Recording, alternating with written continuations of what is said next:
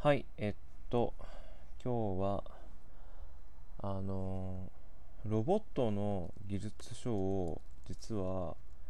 えー、書かないといけなくて、えー、今週末の日曜日に、え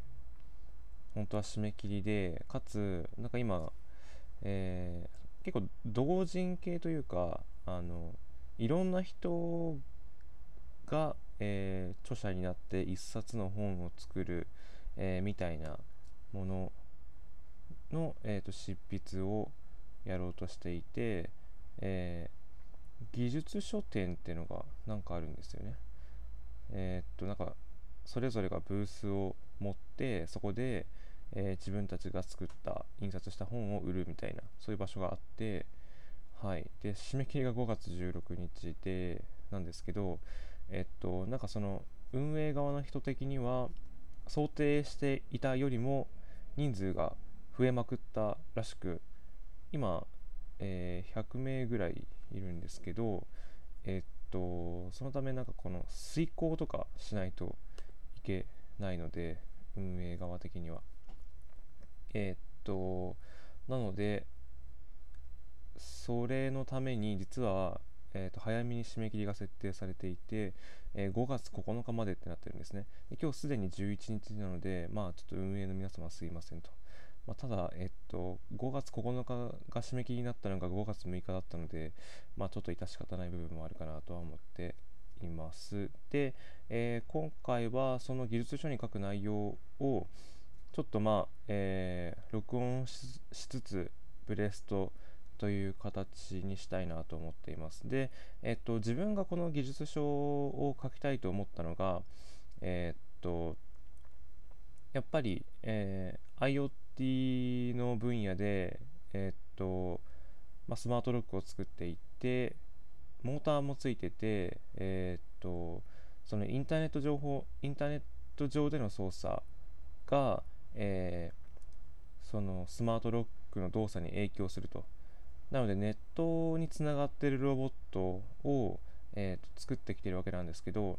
それをどうやって、えー、作ってきたかどういうふうに設計したかっていうのを、えー、ちょっとこの時点でまとめておきたいなとかその技術書ロボットの技術書というものがあるなら、えーとまあ、スマートロックの内容が含まれててもいいんじゃないかなと思って、えーとまあ、今回書いてみたいなと思いました。で、アケルンは最初の頃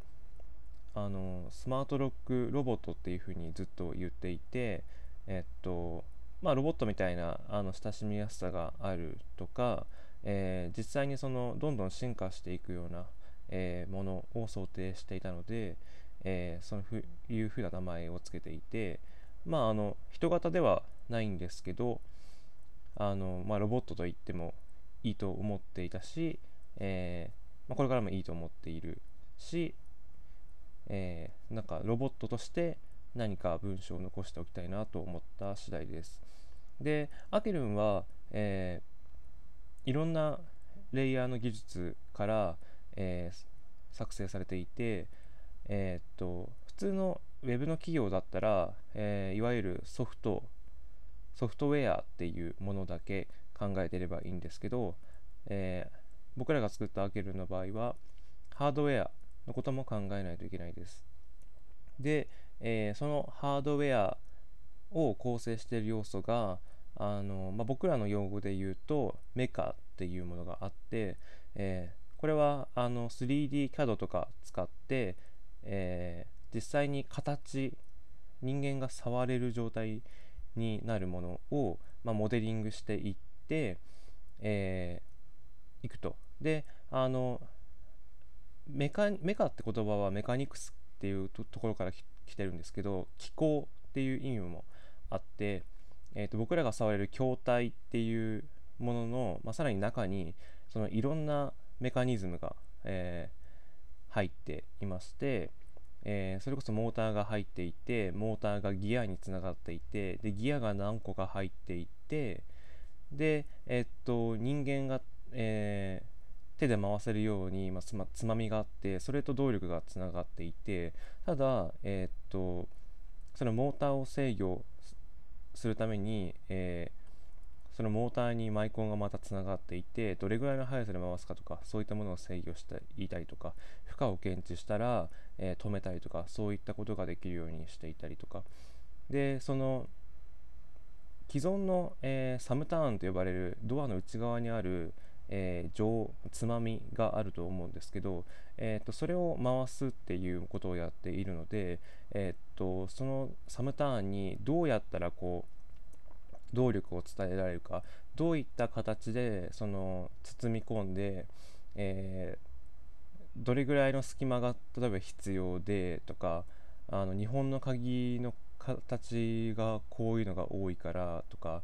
で何パターン対応するのかとか、まあ、そういったものを全部含めて、まあ、物理の世界ですよね。その辺も含めて、えー、っと形を作っている、まあ、それがメカ。で、えー、っとその上に上というか、えー、っと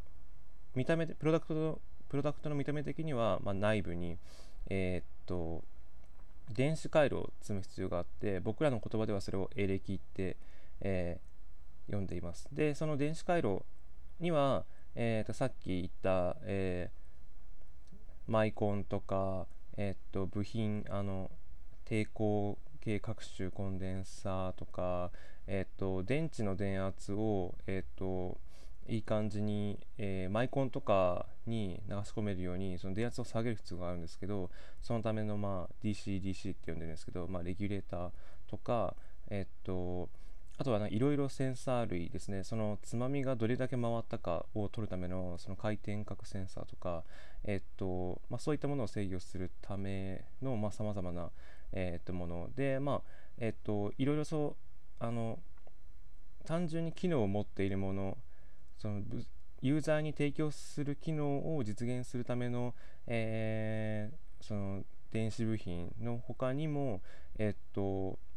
例えば消費電力を下げるために、えっと、この基板のこのブロックには一瞬しか電あの電流を流さないためにその制オンオフの制御をすると、まあ、そういったものができるためのあのスイッチだったりとか。あの例えばでその電圧が流れすぎた時にえー、っとその壊れないようにするためのものとか、まあ、そういったものがいっぱい入っていますと。はいまあ、なので、機能を提供するための電子部品と、えー、っと、こう基板自体が壊れないようにとか、消費電力が上がらないようにとかするための、えー、電子部品とかがいっぱい入っています。で、それ辺を設計してやっていたりしますと。で、その、えー、基板の上にマイコンが乗ってるんですけど、そのマイコンの上で、えー、動くプログラミングもする必要があってそれを僕らはファームウェアって呼んでるんですけど、えー、そのファームウェアは、えー、まあよくあの想像つく人はいるかもしれないんですけどあの C 言語とかで書かれていて、えー、普通に Web の世界からするとかなり低レイヤーなことをやっていたりします。でそのマイコンには別にあの Linux とかの OS が積んであるわけではなくて、えー、っと、本当その、下手をすると、ファイル文でずっと、あの、センサーの値監視して何かあったら〇〇するみたいな、えー、いう風な書き方ができたりとか、えー、と一応僕らが使ってるチップはあの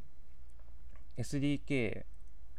があってでその SDK にのっとっていると、まあ、特にそのループ制御っぽい、えー、っとイベント制御っぽい部分から書くというよりは、えー、っと何かあったら呼ばれるコールバック集がありまして、えー、とそのコールバックに必要な処理を書いていくと、えー、そういそれを、えー、埋めていくだけで一応、えー、いろんなことができるようになっていたりはします。はい。まあ、ちょっとあの隠蔽すぎ、えー、隠蔽されすぎてて結構気持ち悪い部分はあるんですけどね。はい。で、えっ、と、さらにその上のレイヤーというか、えっ、と、Bluetooth を使って、えー、開けるのを制御しているので、えっ、と、そのま、まあ、ファームウェア上で Bluetooth の受け側の記述を書くっていうのもあるんですけど、その反対側の、えー、記述も書く必要があると。で、それは、えっ、と、相手側はスマートフォンアプリが担当していて iOS だったら Core Bluetooth とか Android はちょっとあんま分かってないんですけど、えー、Bluetooth を制御するための、えー、ライブラリを使って、えー、実際にそのアケルに指示を送っていますと。でその辺も、えーまあ、ゴリゴリ書いていてでアプリあとはあの普通の Web の世界と一緒で API で叩くとか UI 作るとか、えーと、そういったところがスマホアプリのメインになっていますと。で API の先には IP、えー、スマホアプリのそのさらに先には、えー、サーバーサイドで、えー、Ruby on Rails で API を実装していて、えー、その Rails のアプリは AWS で動いていると、え、そういった形になっているいますと。で、え、っと、まあ、メガエレキについては、え、もう完全にハードっていう形で、えーまあ、どういうふうに動作するかとか、どれぐらい電池を戻したいかとか、えー、そういった部分、えー、を考えると。で、ソフトについては、えっ、と、さっき言ったファームウェア、アプリ、サーバーサイドってありまして、えまあ、そのえ、通信しているその内容とかがやっぱり結構そのセンシティブな内容が多いので Web の世界だけだと例えば SSL を使ったりとかデータベースは暗号化しておきましょうとかそういった、えー、ことで結構事足りる場合もあるんですけど、えー、僕らの場合はさらに、えー、Bluetooth を使って、え、っといろんな情報を、え送り合う必要がありましてでその辺についても結構センシティブに考えて、え、実装をやっています。でもともと、えー、Bluetooth 自体には、えー、暗号化の仕組みがあって、えー、よくあのペアリングするって言うと思うんですけど、えーと、ペアリングをしていれば一応その暗号化通信に切り替わるんですけど、えー、そのペアリングをするときに鍵の交換を行うんですけど、え、最初からその鍵の交換自体、え、傍受しているとその鍵の情報すら盗み取られて、えー、内容をあの解読できてしまう、まあ、解読というか複合できてしまうですね。えーと、なのでその既存の BLE の仕組みに乗っかっちゃうと、えー、何でもかんでも中身が見れちゃうみたいな、えー、状態になってしまいます。なので、えーとまあ、今回、えー、アケルンを作るときは、えー、僕らの方でその鍵が漏れない、えー、ような形で、えー、実装する必要があって、えーまあ、アケルンと,、えーと、中間にいるスマホと、えー、サーバーサイドのデータベースとかレベルで、えーと、全部で、えー、データが暗号化されているっていうのを実現しています。まあ、なのでその、えー、Bluetooth 上の通信を傍受しても暗号化されているし、えー、とスマホ上で、えー、のメモリーとか覗けたとしても暗号化されていて実際にサーバーに届くまでも、まあ、SSL で、えー、パックされているっていうのもあるんですけど、えー、そのパックされている中身が見えたとしても暗号化されてるんですね。で実際にサーバーに届いてやっと,、えーと、意味のあるデータになったりとか、え、逆にサーバーから送ったデータっていうのも、えー、アケルに届くまでは暗号化されていて、えー、アケルの中でやっと意味のあるデータに、えー、できると。でかつそれは、えーと、アケルごとに、えーと、それぞれ別の鍵を使っているのと、えー、1回の通信ごとに、えー、さらにその、えー、セッションキーとかテンポラリーキーとか呼んでいるんですけど、え、その瞬間しか、えーあの使わない鍵っていうのも、えー、作っていて、まあ、それによってあの通信する内容も毎回変わりますし、えーと、その通信している内容を傍受して、えーと、その同じようなブルビュ、えー、Bluetooth の、えー、データを、えー、アケルに送ってもあの鍵がもう違うので、えー、何も起こらないと、まあ、そういったことができるようにしていたりします。でそその辺の技術の、えーと、内部の詳細は全然言えないんですけど、えっと、一応そのセキュリティ検証会社っていうのがありまして、えーと、ウェブの世界だと、まああの QA をやるための会社っていうのがいっぱい、えー、あるかなと思うんですけどでその会社に依頼するといろんな Android 端末とか iOS のバージョンとかで、え、っともう大規模に、えー、テストをしてくれるとか、えー、っとあとその重箱重箱の隅をつつくようなテストをしてくれるとかそういったことをやってもらえると思うんですけど、えー、っとそれのセキュリティ版の会社がありまして、えー、でそのセキュリティの会社に、えっと依頼すると,、えっともうその BLE の内部の傍受からとかいろいろその攻撃をしてくれるんですね。でもちろんそのお金を払ってやっているのでもし何かあったとしても、えー、とそれは単純に僕らに教えてくれるだけと。でそれがまあ外部に漏れることはないので、えー、と僕らはそれを、えー、と報告を受けて直すっていうのをやっていたりとかしますと。ただ結構あの、えー、設計時点で、えー、セキュリティのそのプロの方にレビューしてもらったっていうのもあるので、えー、その大した脆弱性みたいのはなかったんですけど、えっと、そういうふうにして、えっと、ロボットというか、まあ、スマートロックロボットの,、えー、そのデータ通信のセキュリティを担保しているという形ですね。で今言ったようなことを、えー、っと文章にまとめたいなと思っていて、えー、ただ多分今結構喋っているのであの予定されてるあの2ページあの運営の方曰く秀丸で100行っていう秀丸1行何文字なんだっけみたいなところはあるんですけど、はい。まあ、あの、